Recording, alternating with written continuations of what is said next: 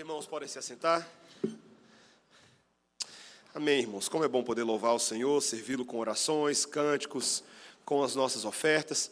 Vejo que temos uma casa cheia hoje e aqueles que estão chegando lá atrás, ainda tem algumas cadeiras aqui na frente, tem uma fileira quase toda livre, talvez alguns dos músicos estão sentados aqui, vejo aqui ali, peço aos diáconos também ajuda com as cadeiras. Irmãos, vamos continuar estudando nesta noite a epístola do apóstolo Paulo aos Coríntios, a primeira epístola, e hoje à noite, no capítulo 4, versículos 14 a 21.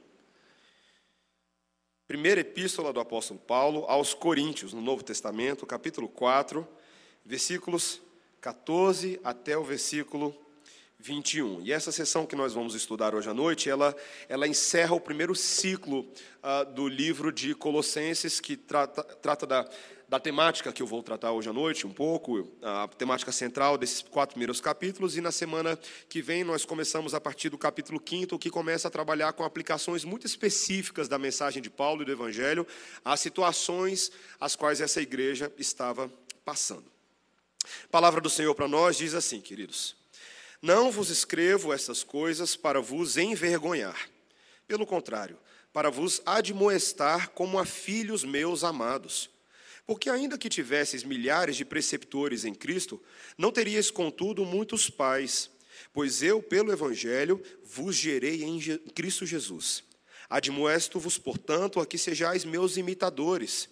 Por esta causa vos mandei Timóteo, que é meu filho amado e fiel no Senhor, o qual vos lembrará os meus caminhos em Cristo Jesus, como por toda parte ensino em cada igreja. Alguns se ensoberbeceram, como se eu não tivesse de ir ter convosco. Mas em breve irei visitar-vos, se o Senhor quiser, e então conhecerei não a palavra, mas o poder dos ensoberbecidos. Porque o reino de Deus não, consiste não em palavra, mas em poder. Que preferis? Irei a vós outros com vara ou com amor e espírito de mansidão? Essa é a palavra do Senhor. Vamos orar, irmãos. Senhor Deus, a tua instrução para nós é o alimento que as nossas almas carecem semana após semana. Nós precisamos desse nutriente que nos sustenta neste mundo, num mundo difícil, mas dá-nos condições, Senhor, de nos enxergarmos como teus amados filhos nesta noite, mas também como pais de muitos daqueles que o Senhor nos confia os cuidados. Em nome de Jesus. Amém. Meus irmãos, existe aquela frase: não basta ser pai, tem que participar. É o título do sermão que nós colocamos hoje à noite. E essa provavelmente tem sido a frase da minha vida nesse primeiro ano de Melissa.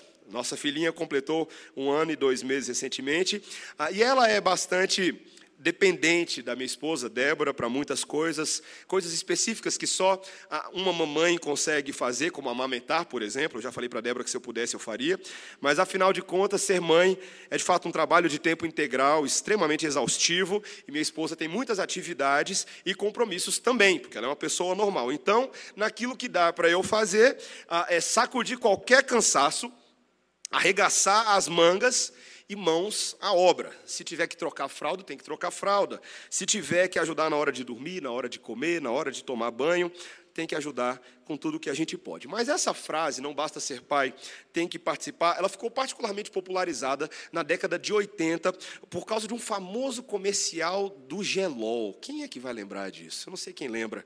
Ah, mas é uma cena familiar muito joia. Depois você pode procurar no YouTube. O menino está todo uniformizado, acorda o pai em um sábado de manhã para o compromisso de acompanhá-lo no jogo de futebol. O pai faz um pouco de corpo mole, mas o menino insiste por causa do horário. Aí o pai levanta, vai ao banheiro, joga uma água na cara e pega, pega discretamente um item no estojo de primeiros socorros. Quando eles chegam lá no campo para o jogo, o menino é obrigado a ficar no banco de reservas para a indignação do pai e da irmãzinha que estão lá torcendo firme debaixo de chuva. Ah, e o, o final é clichê, mas é lindo. O menino é chamado para entrar, joga na chuva e recebe uma dura falta. O pai então pula a cerca, invade o campo, ele não quer nem saber, e vai lá e aplica gentilmente o gelol nas pernas do menino, na perna do menino. O menino recuperado, ele volta para o jogo, e aí ele recebe um pênalti debaixo de chuva, e no final do jogo ele se concentra, bate o pênalti, o gol, sai correndo e quem volta para dentro do campo para abraçar ele, o paizão, e é aquela cena linda. Dá para chorar legal, queridos, de verdade. E E aí vem no final da propaganda o slogan com aquela música da década de 80: não basta ser pai, tem que participar, não basta ser remédio, tem que ser gelol. Bacana, né, irmãos? Mas há aqui, queridos, um belo quadro para nós. A ideia de um pai cuja intervenção na vida do filho tem um papel restaurativo, com a finalidade de ajudá-lo a prosseguir a realizar as tarefas que ele tem para cumprir. Em nosso relacionamento, irmãos, com o nosso Pai Celestial, isso não poderia ser mais verdade. O nosso Deus é um Pai de verdade, que nos instrui em Sua palavra, nos sustenta e nos guarda para cumprirmos justamente aquelas obras as quais Ele preparou de antemão para que andemos nelas. E este pai se torna o parâmetro para todos aqueles que neste mundo herdam também as muitas responsabilidades paternais, seja, uh, sejam elas de caráter biológico, mas e sobretudo de caráter espiritual uh, e relacional. Aquelas que passamos a ter com os pequeninos que ao longo da caminhada Deus vai colocando na sua conta. Gente que Deus coloca para você cuidar e não tem para onde correr, tem que cuidar como pai, tem que cuidar como mãe.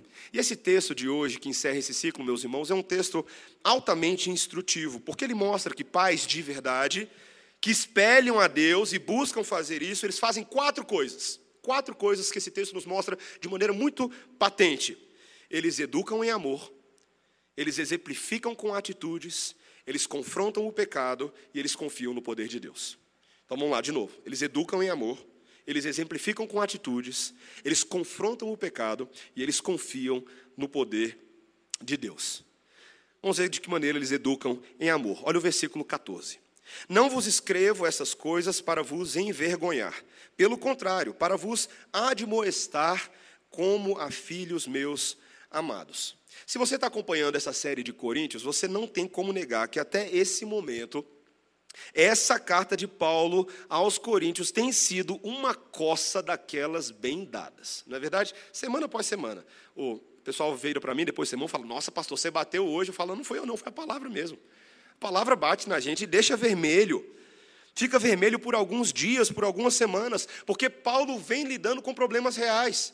O coração soberbo dessa igreja, o coração desses irmãos que se achavam muito sábios e maduros espiritualmente e achavam que tinham licença para serem orgulhosos e competitivos uns com os outros.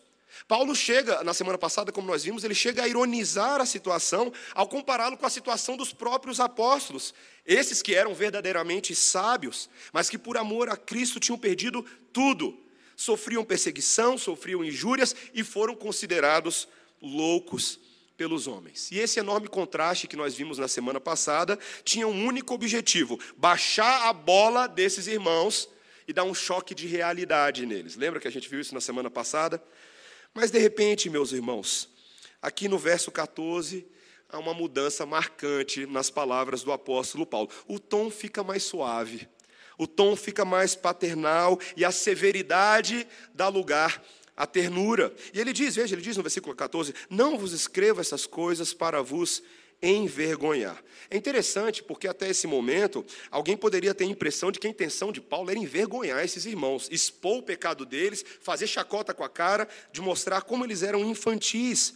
Mas isso não é verdade, irmãos. Paulo tinha ardentes desejos e afetos por essa igreja, a ponto de chamá-los, como ele faz aí em outros versos, de filhos amados, filhos a quem ele realmente amava. E nós precisamos lembrar de uma característica importante literária que surge com esse versículo 14, que as cartas de Paulo não são meramente ah, tratados de teologia sistemática, são cartas reais. Carta real, escrita para gente real, com problema real. E, gente, Paulo era homem e as emoções dele eram fortes. Ele era um homem que verdadeiramente amava a Deus e a essa igreja, mas é por isso que não raramente também nós encontramos palavras de estímulo carinhoso. Paulo sabe respirar de vez em quando e aliviar um pouco para cima da igreja. O propósito dele, como o texto fala, é admoestá-los. Admoestá-los. Queridos, esse é um conceito profundo nas Escrituras. Admoestar não é só moer, como a palavra parece soar. Admoestar é criticar com amor. É repreender com o intuito de produzir um fruto santo naquele que ouve as palavras. Há uma dimensão extremamente positiva na admoestação e não negativa. Não é a mera crítica, não é a mera ironia. Esse mesmo texto, ele aparece, ah, essa mesma palavra, ela aparece várias vezes no Novo Testamento, mas particularmente ela sempre tem essa conotação paternal. Por exemplo, quando Paulo fala em Efésios 6:4 sobre a maneira como pais devem admoestar seus filhos, é nessa referência de pais para filhos. E é uma recorrente figura bíblica desde lá da literatura de sabedoria, lá nos Provérbios, lá no livro dos Salmos, como nós lemos hoje no culto. E veja que esse afeto único do apóstolo Paulo é ilustrado dessa maneira. Olha o versículo 15. Porque, ainda que tivesseis milhares de preceptores em Cristo, não teríeis, contudo, muitos pais, pois eu, pelo Evangelho, vos gerei em Cristo Jesus. Essa palavra preceptores aqui é o grego pedagogos. Pedagogos. Às vezes é um pouco difícil da gente traduzir ela. Ah, na NVI ela aparece como guardiões, em outras ah, traduções como cuidadores, mas é literalmente a palavra pedagogos, que a gente conhece nos nossos dias.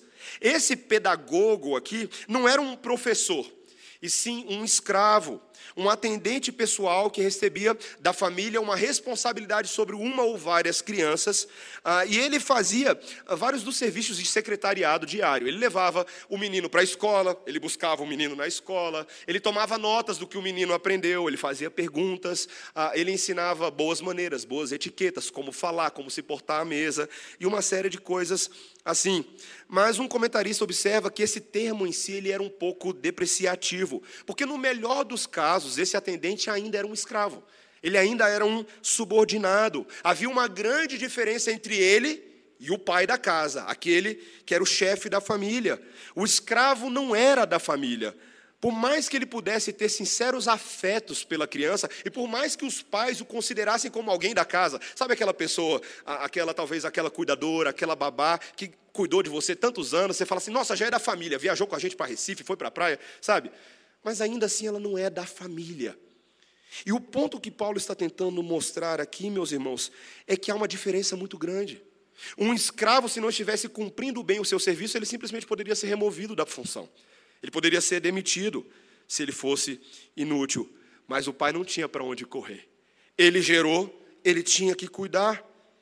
E por isso, meus irmãos, esse amor paternal era muito peculiar, porque ele justamente tinha gerado, ele tinha um interesse máximo no bem-estar e na formação da criança, que não era de uma ordem meramente profissional.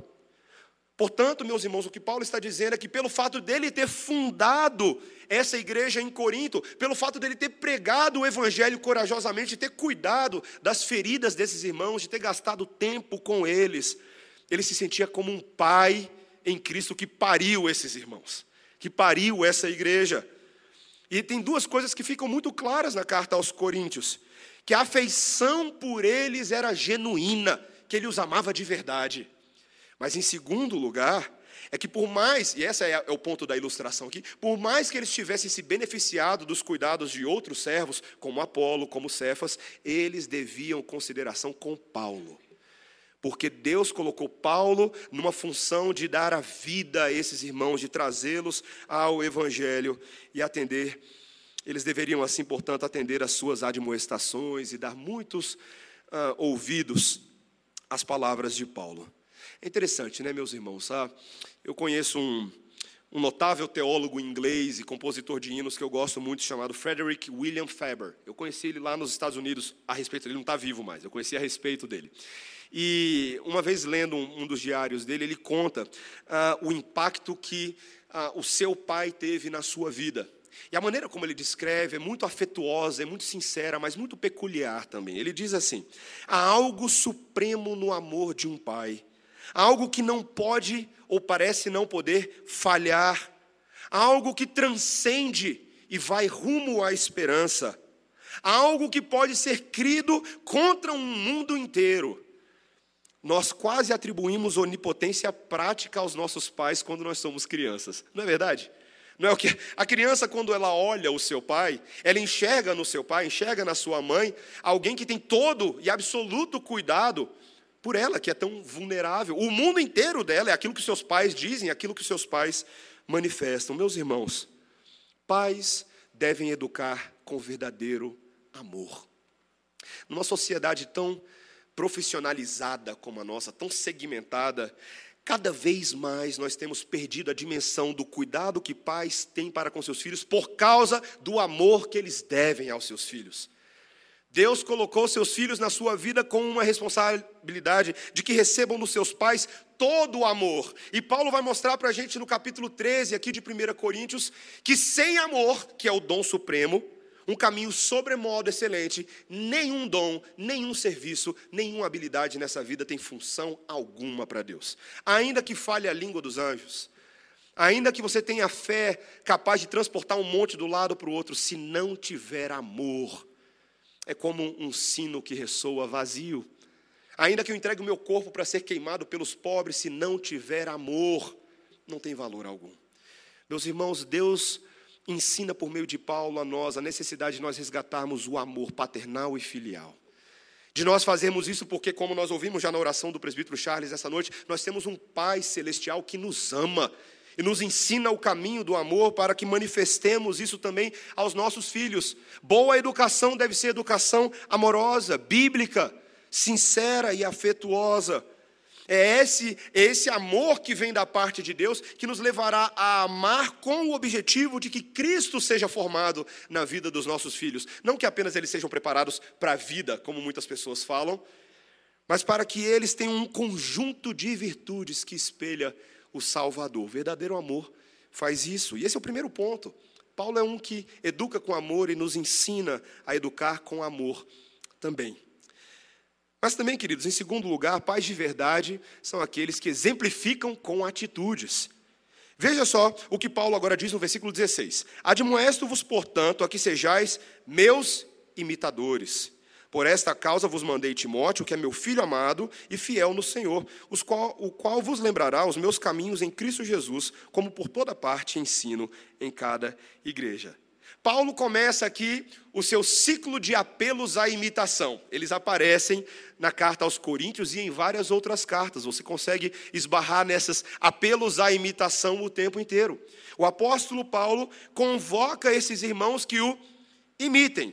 Mas nós precisamos qualificar isso. Veja, ele não deseja anexar seus seguidores a si mesmo pessoalmente. Se ele estivesse desejando isso, ele entraria em contradição com tudo que ele veio falando desde o início da carta aos Coríntios, de que ele não merecia ser adorado e servido por ninguém. Cristo merece toda adoração.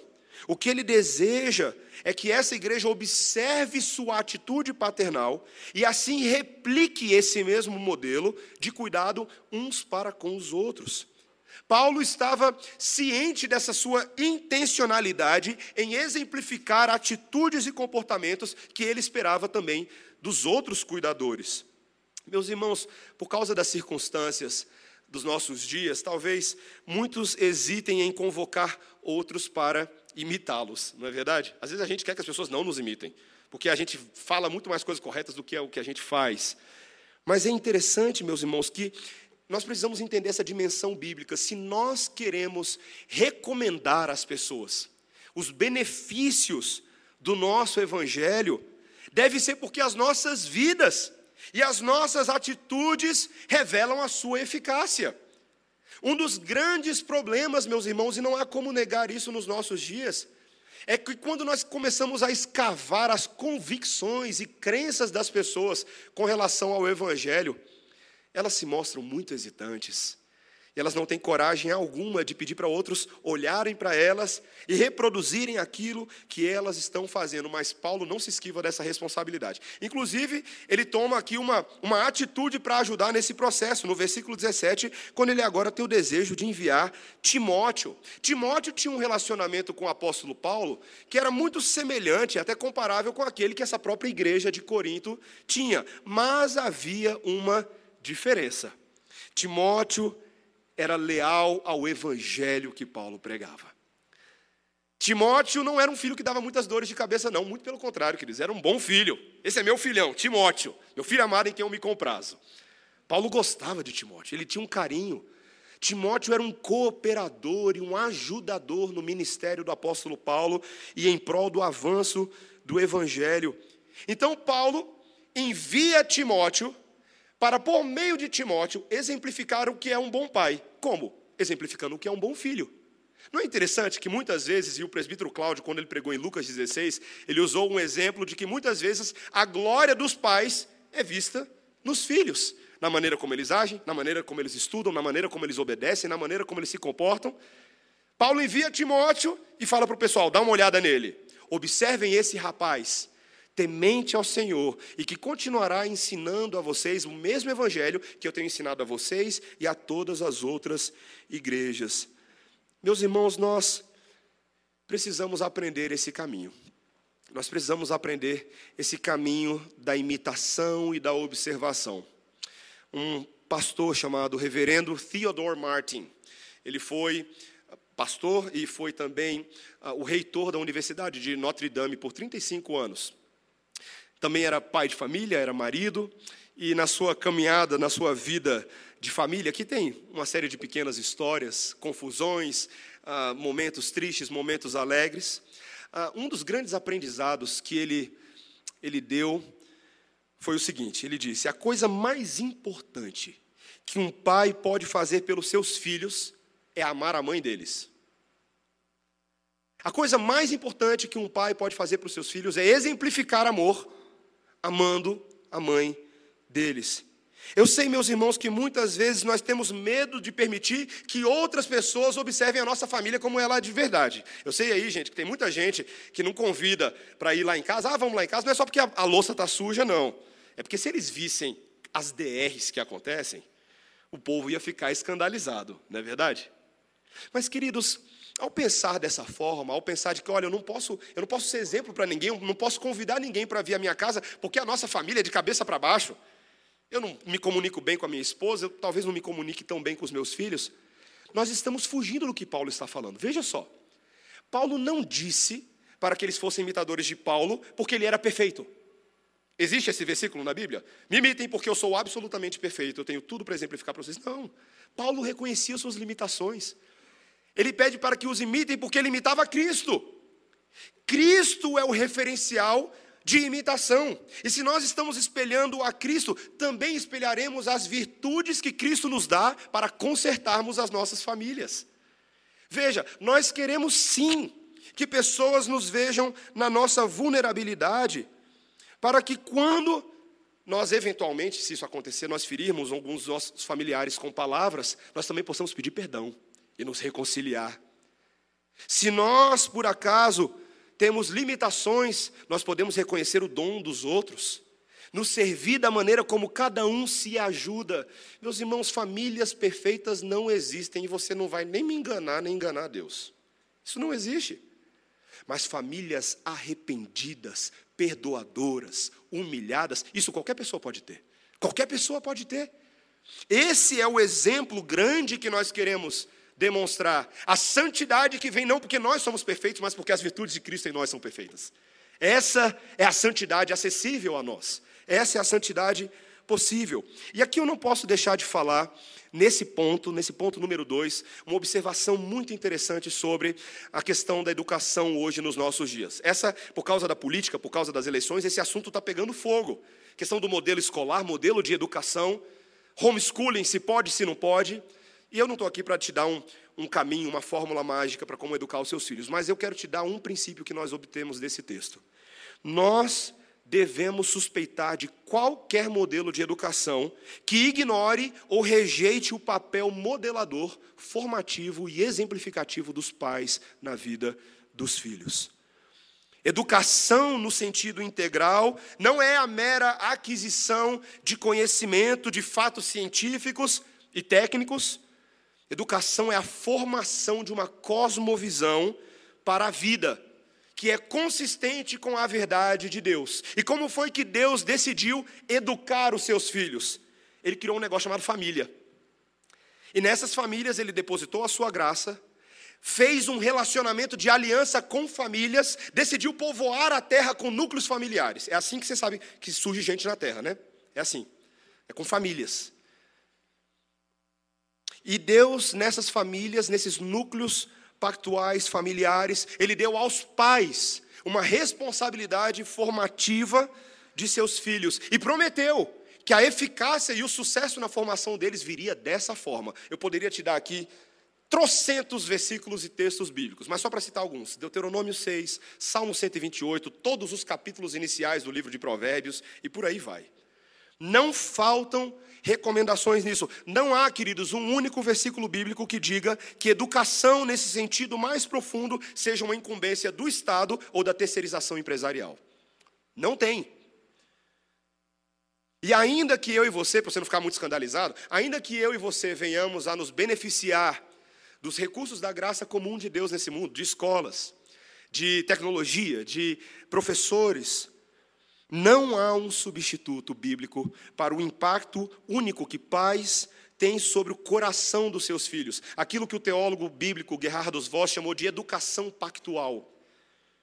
Porque apenas o verdadeiro amor de Deus no contexto de alianças familiares pode gerar transformações completas, transformações perenes e transformações substanciais para a sociedade. Eu morro com a mão no fogo nessa tese. Nós precisamos entender isso biblicamente, meus irmãos. E nós precisamos restaurar essa cosmovisão nos nossos modelos escolares hoje em dia. Conversar sobre esse assunto, ler sobre esse assunto. Tem muito livro bom nessa área. Você pode ir atrás da editora Monergismo, Fiel, Cultura Cristã e outras que estão.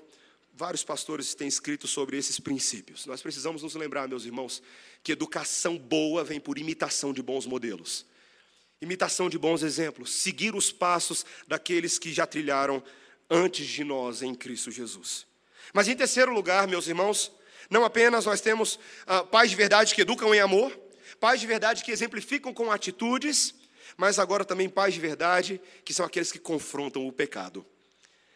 Veja que Paulo diz agora no versículo 18: Alguns se ensoberbeceram, como se eu não tivesse de ir ter convosco. Paulo está continua tratando aqui do problema dessa igreja, de que alguns ali se tornaram arrogantes, literalmente inflados é o grego aqui, porque eles afirmavam com confiança de que Paulo não tinha muita coragem de vê-los novamente face a face. De alguma maneira, quando eles souberam do, da notícia de que talvez era Timóteo que iria em lugar de Paulo, possivelmente, alguns comentaristas dizem aqui que ah, começou a surgir no meio da igreja uma desconfiança de que Paulo era meio covarde, de que Paulo era meio frouxo e que eles iam enviar Timóteo, e ninguém naquela igreja respeitava Timóteo, porque era um pastor jovem, ninguém o conhecia, e logo no coração deles começou aquela cançãozinha: Timóteo não é de nada, só é de marmelada. Queridos, Paulo está tentando mostrar para essa igreja de que as suas suposições são errôneas. Veja que ele diz no versículo 19: Em breve irei visitar-vos, se o Senhor quiser, e então conhecerei não a palavra, mas o poder dos ensoberbecidos. Paulo diz que ele iria sim em breve, mas ele estava sempre sujeito à condição da soberania de Deus. Quem cuidava da agenda e das viagens de Paulo não era Paulo, era Deus. Era Deus quem comunicava os movimentos geográficos e espirituais desse servo. Mas ele entende, meus irmãos, que se o Senhor permitir, ele estaria com eles muito em breve e somente uma restrição divina iria impedi-lo desse propósito. Paulo aqui age como aquela mãe que está na cozinha e ouve os filhos fazendo uma tremenda bagunça no quarto e grita lá da cozinha: Ai de vocês, Deus me segure se eu estiver aqui aí no quarto. Já viu quando mãe fala assim? É o que Paulo está falando aqui. Só Deus para me segurar para eu não ir aí. Meus irmãos, nada se iguala a uma boa confrontação pessoal. Uma boa confrontação pessoal. Eu lembro quando eu estudava na Escola Classe 111 Sul, na quarta série. Um dia, eu tinha lá um grupo de amigos, mas, gente, menino em escola não vale nada. Eles criaram uma briga comigo por nenhum motivo. Começaram a me provocar e eu era meio, meio franzinozinho, gente. Eu não, não era brigão, nunca tive esse perfil de partir para cima de ninguém. E começaram a me provocar, me botaram lá numa roda. Os meninos, por nenhum motivo, eles criavam aquelas rodinhas e começavam, fight, fight, fight. Você já viu isso antes? Né? Briga, briga, briga. Isso foi lá no recreio e aquilo me deixou extremamente consternado e constrangido. Eu comecei a chorar copiosamente. Fui para a sala da diretora, que por acaso era membro da igreja onde nós estudávamos. E, e eu não sei se meu pai vai lembrar disso, mas eu liguei para o meu pai lá no trabalho dele. Falei, pai, vem me buscar. né? vem aqui. E meu pai veio. Queridos, eu estava na porta da escola, tinha uma grade assim do lado de fora, e eu lembro do meu pai chegando no carro dele, ele era, ele era técnico de vendas, trabalhava como, como ah, com terno, e quando meu, meu pai saiu com aquele terno, para mim era quase como um cavaleiro alado, meus irmãos. E por acaso, alguns dos meninos que me provocavam ainda estavam ali por perto na entrada. E eu olhei para eles e lancei aquele olhar: fala agora, fala agora aquilo que você me falou. Meu pai está aqui, fala. Sabe aquele menino que não aceita provocação? Meu Salvador chegou. Ele vai cuidar de mim. Meus irmãos, e foi justamente o que meu pai fez. Eu não sei se ele lembra mesmo, mas ele chegou: o que está acontecendo aqui? Que bagunça é essa? Eu, yeah, yeah. Meus irmãos, muitas vezes não são para os filhos dos outros que o Pai Celestial vem confrontar, muitas vezes é com a gente. Muitas vezes somos nós que estamos dando dor de cabeça ao Pai Celestial. E Ele vem até nós. Se Ele de fato nos ama, se de fato pertencemos ao Senhor, Ele virá até nós mais cedo ou mais tarde. Isso pode acontecer de várias formas. Na vida da igreja, alguns são formalmente disciplinados, mas vários dos outros são disciplinados de outras formas. Quando um pastor dá um puxãozinho de orelha e você fala assim: por que você está faltando à igreja, hein? Quando o pastor diz: olha, eu fiquei sabendo que você está espalhando tal fofoca. Quando o pastor fala: olha, eu fiquei sabendo que você falou com a sua namorada ou esposa dessa maneira. É Deus, o Pai, chamando você na chincha. Não corra da responsabilidade. Lembre-se que nós somos filhos que somos cuidados assim, dessa maneira mesmo. Deus nos confrontará. Ele coloca pais espirituais, pastores, presbíteros, homens e mulheres sensatos na vida da igreja, para que possam organizar a vida dessa família, para que possam colocar ordem na casa. Meus irmãos, o fato é que nessa nossa sociedade atual, pais têm perdido cada vez mais a autoridade de fazer isso. Eles não têm mais espaço, a psicologia moderna não deixa mais, os blogueiros modernos não deixam mais, o técnico do coaching não deixa mais. Eles não podem falar mais nada. E acabam se tornando pais frouxos. Pais Maria Mole, como o pastor John Piper diz, que fazem vista grossa, que mandam recadinho em vez de falar. Pais que fingem que o problema não é assim tão problemático. E tem coragem de dizer que, para não perder a amizade dos filhos ou até mesmo a confiança deles, eles deixam passar. Ah, é só um problema. É só fase. É só fase. Meus irmãos, eu tenho alguns amigos ah, de época de adolescência, da igreja, que os pais, eu lembro, eles falavam: ah, não, é só fase. Essa fase nunca passou. Nunca passou. Estão fora da igreja hoje. Não temem o Senhor e, se rejeitam, e rejeitam o Evangelho. Meus irmãos, não se engane. Não admoestar, não confrontar o pecado, não é demonstração de amor. O apóstolo Paulo aqui, ele espelha aquilo distantemente que Salomão em Provérbios, no capítulo 13, versículo 24, disse: O que retém a vara detesta seu filho, mas o que ama, cedo o disciplina. Meus irmãos, não há meio termo. Ou você está obedecendo a Deus e fazendo aquilo que Ele pede para você fazer no cuidado dos pequenos e dos filhos, ou você está cometendo um grave pecado de faltar com a responsabilidade que Deus lhe confiou de endireitar os caminhos dos seus filhos. O nosso catecismo maior de Westminster, quando trata dos Dez Mandamentos, na pergunta 130, ele, ele pergunta assim: quais são os pecados dos superiores para com os inferiores? E a resposta que os puritanos naquele momento histórico deram foram: os pecados dos superiores são, entre outros, quando aconselham, encorajam ou favorecem seus filhos naquilo que é mal. Não é o que muito pai faz hoje. Em vez de reprimir, em vez de castigar, em vez de chamar atenção, bate palma quando o menino faz besteira. Meu filho, malandro que nem eu fui na infância. E acha que isso é alguma coisa. Acha que isso é algo que agrade a Deus, meus irmãos. Não é à toa que nós temos tantos homens improdutivos e completamente inúteis à sociedade. Pela ausência da correção paternal, tanto física, mas há também a correção simbólica.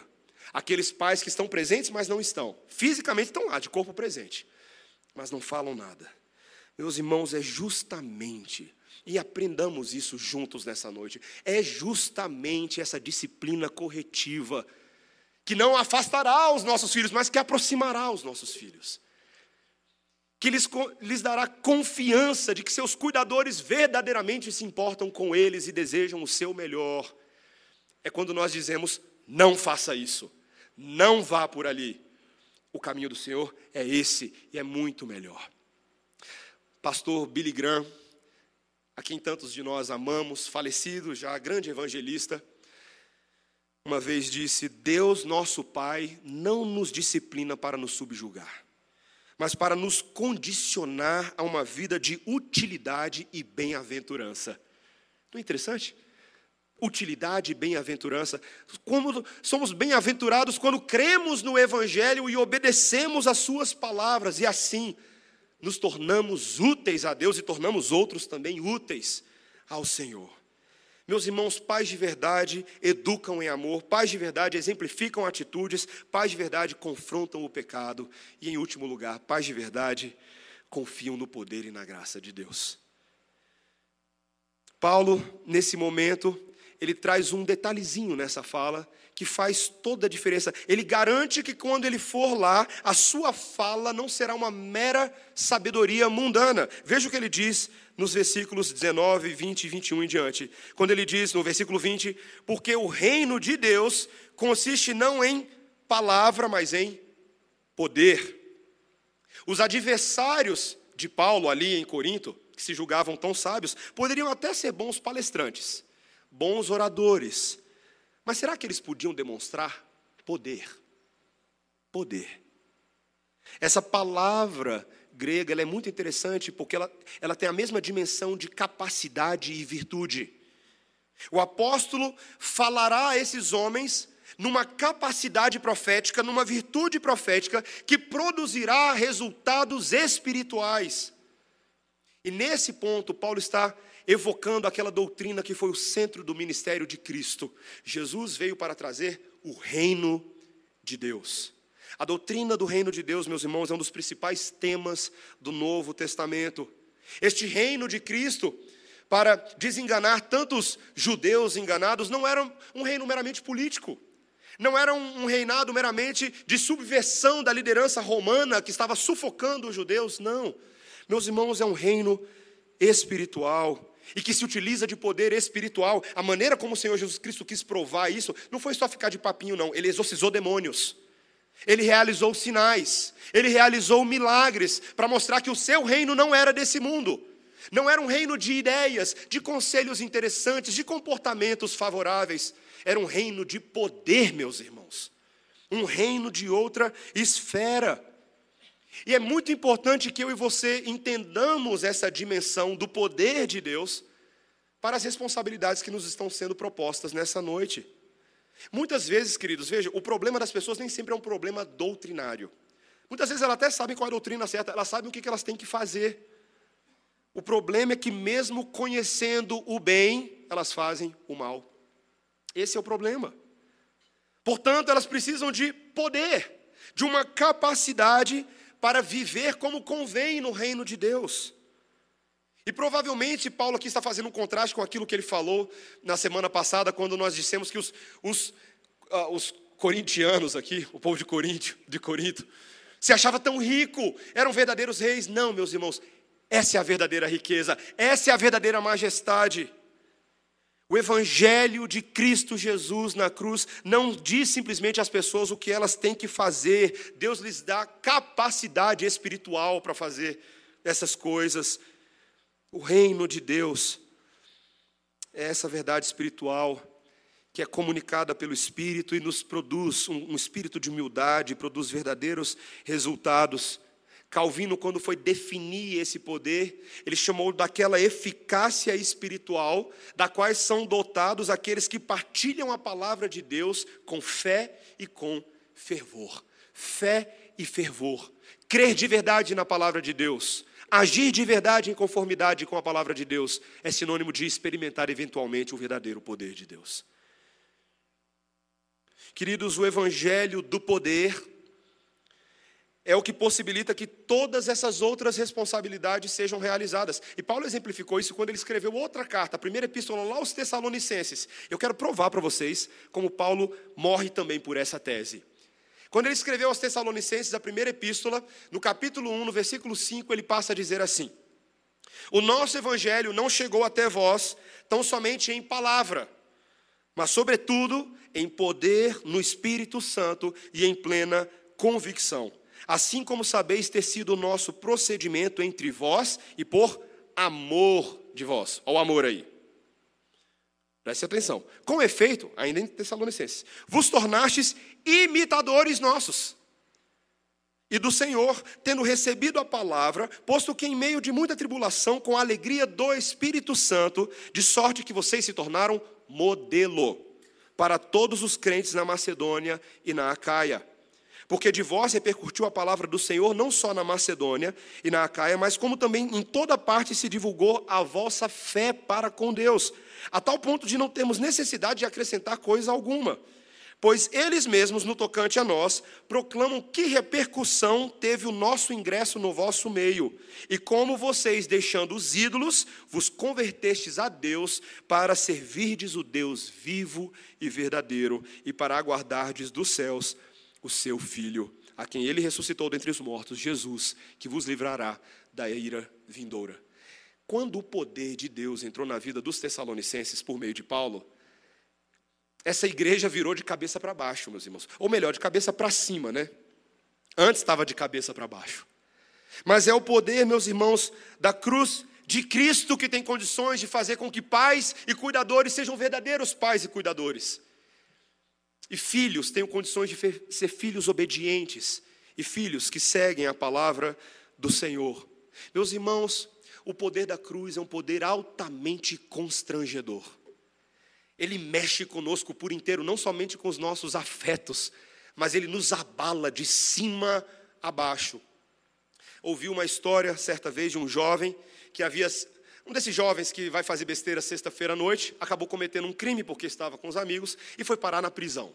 Um jovem de família, bem criado, estudado, mas foi parar na prisão. E nem foi numa prisão na cidade dele, eles foram para uma cidade do lado, isso aconteceu lá nos Estados Unidos, e lá vai o moleque de camburão para a delegacia passar a noite.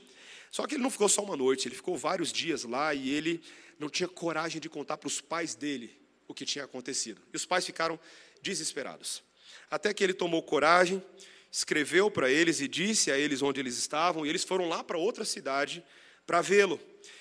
E ele estava carrancudo, ele estava impassível, os cumprimentou ali logo na sala de visita, e ele estava preparado para suas recriminações raivosas. Ele achou que os pais iam descarregar em cima dele, mas ele não estava preparado para a preocupação afetuosa e amorosa que os pais demonstraram. E ele disse: Eu nunca pensei que vocês iriam me perdoar, eu realmente achei que vocês iriam me negar e me excluir da família. E esse rapaz chorou e o pai respondeu: Mas por que você acha que a gente faria isso? Você é nosso filho. Meus irmãos, são palavras muito fortes, por incrível que pareça. Eu e você, nesse momento, somos filhos de Deus. E eu e você, todos os dias, damos motivos inequívocos e incontáveis para que Deus não nos tire da prisão.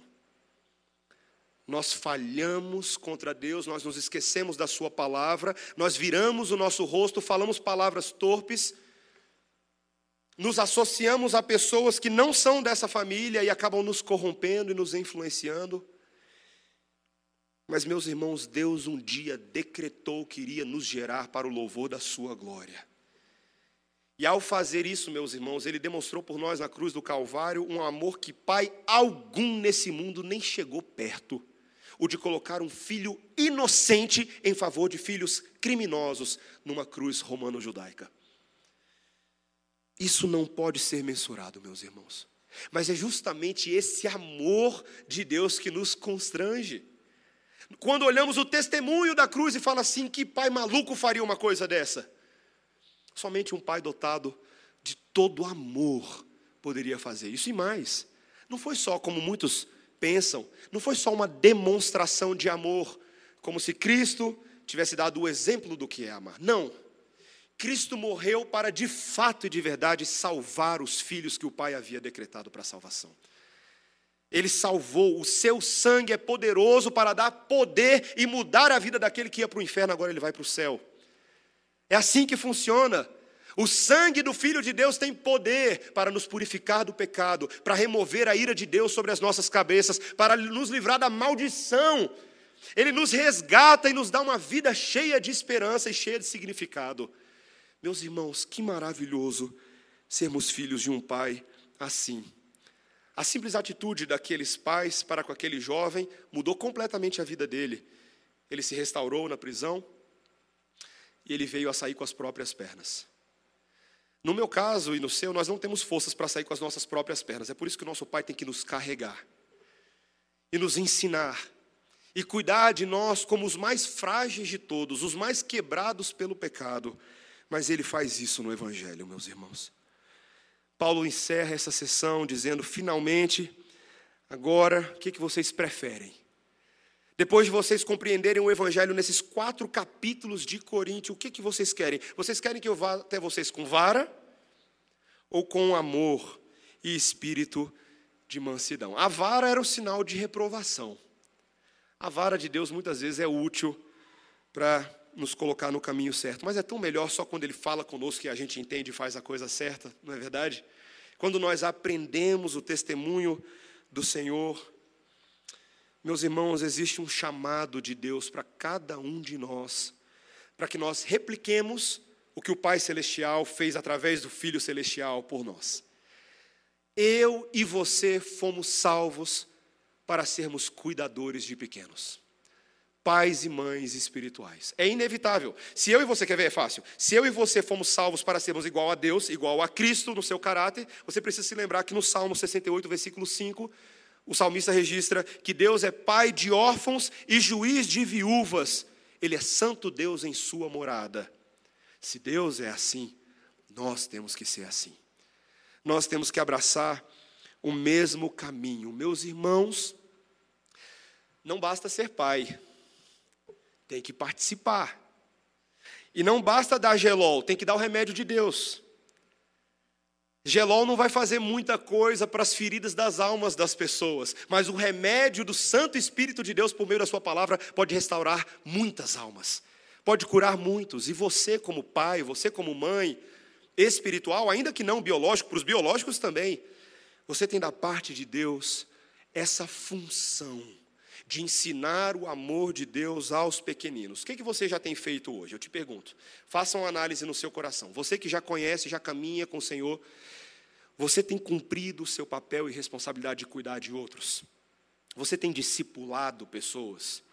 Se você não tem discipulado, você tem promovido conversas que visam aconselhar, instruir em toda palavra, edificar corações, chamar atenção de forma boa, de forma santa, exortar, admoestar, como Paulo fala em Colossenses 3, 16, 17.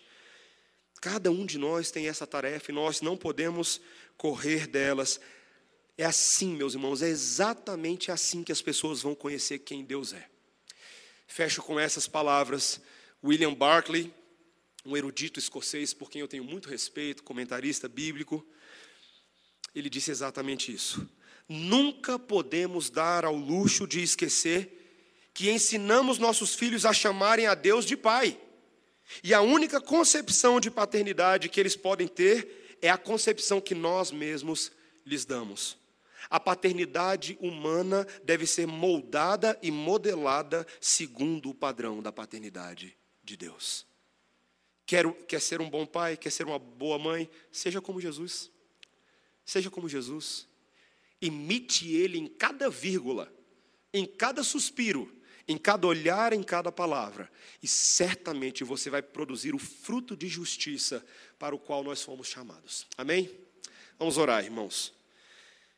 Senhor Deus, obrigado, Senhor. Obrigado porque a tua palavra, ela é de fato poderosa, Senhor. Ela produz no nosso coração o constrangimento do Espírito Santo, a convocação santa à responsabilidade. Senhor, não queremos ser encontrados faltosos.